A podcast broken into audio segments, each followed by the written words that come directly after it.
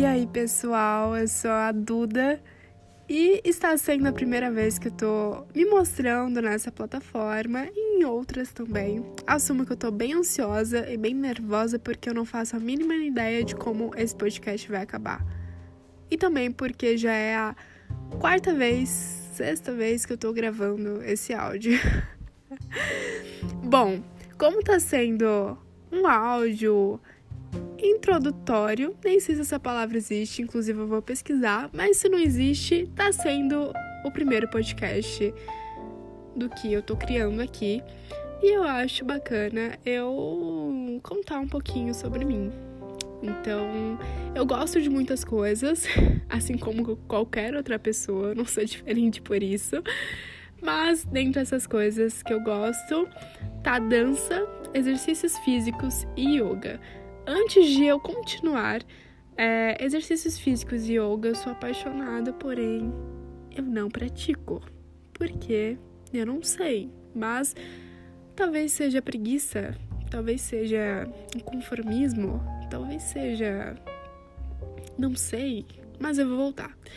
Então, continuando, falando um pouquinho mais sobre mim, eu também gosto muito de jogos e eu assisto muitos youtubers jogando.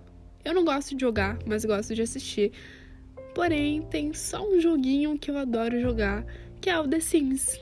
E talvez você me pergunte por quê? Por que jogar The Sims, sendo que tem outros jogos muito bons, muitos, muito bons também. É... E outra, eu sou adulta, né? Por que jogar um jogo de criança? E aí que eu tô aqui para explicar um pouquinho sobre, sobre isso. Eu percebi que eu falo muito pouquinho. Continuando. Eu não jogo The Sims todos os dias, nem sou uma viciada. E também não jogo toda semana. Particularmente, eu só abro esse jogo quando eu tô pensativa, triste, uh, deprimida, chateada. Mas usando um vocabulário mais simplista e também mais objetivo, eu só abro ele quando eu quero esquecer da minha vida. Porque ele é um jogo que, tipo, ele me coloca em terceira pessoa e aí que eu comando a vida dos meus personagens, que nesse podcast em si eu vou chamar de Sims, né? Que é o. Eles são conhecidos por esse nome. E parece que tudo é muito fácil. Tem os probleminhas deles lá, entre eles, treta, faculdade, mas nada parece ser tão grandioso como a vida real, né? E é aí que eu fico feliz jogando ele, porque parece que tudo é muito simples. É... E toda vez que eu jogo ele, justamente por esse motivo de me colocar em terceira pessoa, é... quando eu saio de lá, eu saio bem melhor do que eu entrei. Por quê? Bom, talvez algumas pessoas me chamem de egocêntrica, mas quando eu jogo The Sims, eu me crio e crio toda a minha vida lá. E eu, eu, vou, eu vou dar uma explicação do porquê eu não sou egocêntrica. claro que, assim, todo ser humano é, né? Mas não nesse sentido. Eu não sou egocêntrica num game. Ou talvez eu seja e não perceba. Mas eu vou dar minha perspectiva aqui. Quando eu decido jogar, eu reproduzo a minha vida no jogo certamente a minha sim ela vai ter o mesmo emprego, responsabilidades, hobbies e traços de personalidade que eu também tenho. E por estar em terceira pessoa no jogo e levar minha vida a ele, parece que tudo fica mais fácil de observar e melhorar fora dele. Um exemplo, se você tá confuso, eu vou, eu vou tentar te desbugar. É, no The Sims, as situações corriqueiras elas se repetem demais. Então, esse lance de trabalhar, toda hora você está trabalhando. Se você não agiliza a hora, você vai ficar no jogo há muito tempo. E é, dá essa sensação de, de repetição, muita, muita repetição, porque o dia lá é bem mais curto comparado com o nosso. Então fica muito exaustivo de fazer as mesmas coisas todas as vezes. Notando isso, eu peguei a minha assim e comecei a fazer com que ela viajasse, começasse a estudar qualquer coisa, dançasse qualquer estilo de música, cantasse ou passeasse. O passear Nem que seja na esquina, nem que seja na padaria, em algum evento que o jogo me proporciona, mas ela tinha que sair para quebrar isso, essa monotonia. Isso me deu uma pontada na cabeça. Eu falei, poxa, isso aqui tá igual a minha vida. a diferença, se a gente for comparar, é que na vida real eu fico enrolando para fazer essas coisas e eu só fico reclamando que os meus dias estão iguais, que não muda nada, sendo que tudo isso só depende de mim. E quando eu falo isso, é claro que, tipo assim, se eu tivesse a possibilidade, eu sairia do país. Mas eu não quero uma mudança drástica. Eu só quero, sei lá, acordar 30 minutos antes do comum e fazer uma aulinha de yoga. Ou parar para observar o céu. E eu sabendo disso, eu não faço a mínima ideia do porquê eu não faço isso. É louco. Eu sei aonde está o problema e eu sei como corrigir. Mas alguma coisa me segura. Eu tenho 100%, não, 80% de certeza que seja preguiça ou medo de mudanças. E graças a me fazer um jogo. Então, se isso, de certa forma, for um, um egocentrismo, eu agradeço ele por me fazer observar isso e melhorar na minha vida. É, algumas semanas atrás, antes de fazer essa, esse podcast, eu tava pesquisando sobre o The Sims. Como ele, ele veio, do porquê ele veio. E aí que eu descobri algo muito bacana que o criador do The Sims ele utilizou a hierarquia de Maslow, eu acho que é assim o nome, para dar os padrões de reações para os Sims. Então, se você não conhece essa hierarquia, você não faz a mínima ideia do que eu tô falando, eu vou te explicar agora. É, basicamente, ela é uma forma mais prática de mostrar como funcionam as necessidades humanas.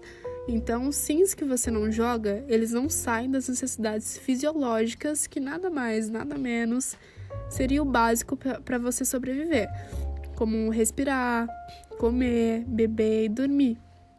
Quando jogamos com o sim, a gente desenvolve outras necessidades dele. Então, seria o trabalho, os relacionamentos amorosos, amizade, autoestima, respeito com os outros e respeito dos outros, e por aí vai assumo que depois que eu descobri dessa hierarquia, o meu jogo mudou completamente. Porque, assim, eu já tinha uma ideia e eu já tinha um tipo de terapia que eu fazia nesse jogo. Só que aí depois que eu descobri que tinha algo muito mais aprofundado por trás dele, eu falei: caramba, dá para usar isso minha terapia ser mais intensiva. Que louco, né? Porque eu faço a minha terapia e eu sou a minha paciente. Mas que até o momento tá sendo muito bom. É... Enfim, eu fiquei bem mais interessada por jogar. E aí que, eu, que quando eu me identifico ou me espelho em algum personagem, principalmente quando o personagem é eu no jogo, é claro que eu vou querer que ele realize seus objetivos, não fique triste, não fique deprimido, é, cresça muito e essas coisas, né? Que a gente, assim, idealiza real. E a gente tem fé e esperança que um dia aconteça. Como, por exemplo, muitas pessoas ganharem na Mega Sena. É... Mas por mais que eu tenha todos esses objetivos e sonhos, o jogo não me faz esquecer que eu tenho as barrinhas de necessidades no meu sim. Então, ok, eu quero ser presidente do Brasil. Mas aí o jogo fala, ok, você vai estudar muito para isso. Porém, você não pode esquecer que você sente fome, tem que tomar banho, tem que fazer xixi, tem que se divertir, tem que conversar e tem que dormir. E se alguma dessas barrinhas ficarem precárias, o personagem não vai focar ou fazer quaisquer outras coisas que você quer. A não ser que você preencha a barrinha que precisa. Então, outro exemplo, se a barrinha, se nove barrinhas estiverem completas, cheíssimas, mais uma estiver precária, ou seja, vazia, é, vamos supor que seja barrinha de, de diversão. O seu sim, ele não vai conseguir estudar, não vai conseguir comer direito, porque ele vai ficar pensando nisso, tipo, ai, eu preciso me divertir. Ele é, ele tem um autocontrole que eu sinceramente admiro demais. Porque se novamente a gente voltar ao comparativo, na vida real vou atrás das minhas realizações, né, dos meus objetivos, é, sonhos, mas eu faço isso sem estar me alimentando muito bem, sem estar me divertindo, me comunicando, dormindo muito bem. E frequentemente eu normalizo essa ação e sigo na mesma, né? Até porque eu quero chegar nos meus objetivos o mais rápido possível para eu curtir eles muito. e quando eu vou nesse pensamento, eu estou tendenciando a piorar. Consequentemente, eu estou priorizando somente o que eu almejo e aonde eu quero chegar, mas eu estou ignorando totalmente como eu estou hoje e como está o meu físico e o meu psicológico, esquecendo real se eu vou estar tá pronta porque eu estou me preparando. Então, vou usar o exemplo que passou na minha cabeça agora. Então, se eu quero ser uma pessoa que, sei lá, corre, corre, corre, corre, esse é o meu emprego, correr. E aí que eu não tô me alimentando bem, por mais que eu tô treinando todo dia, não vai adiantar nada, porque eu não vou conseguir correr, eu não vou ter força.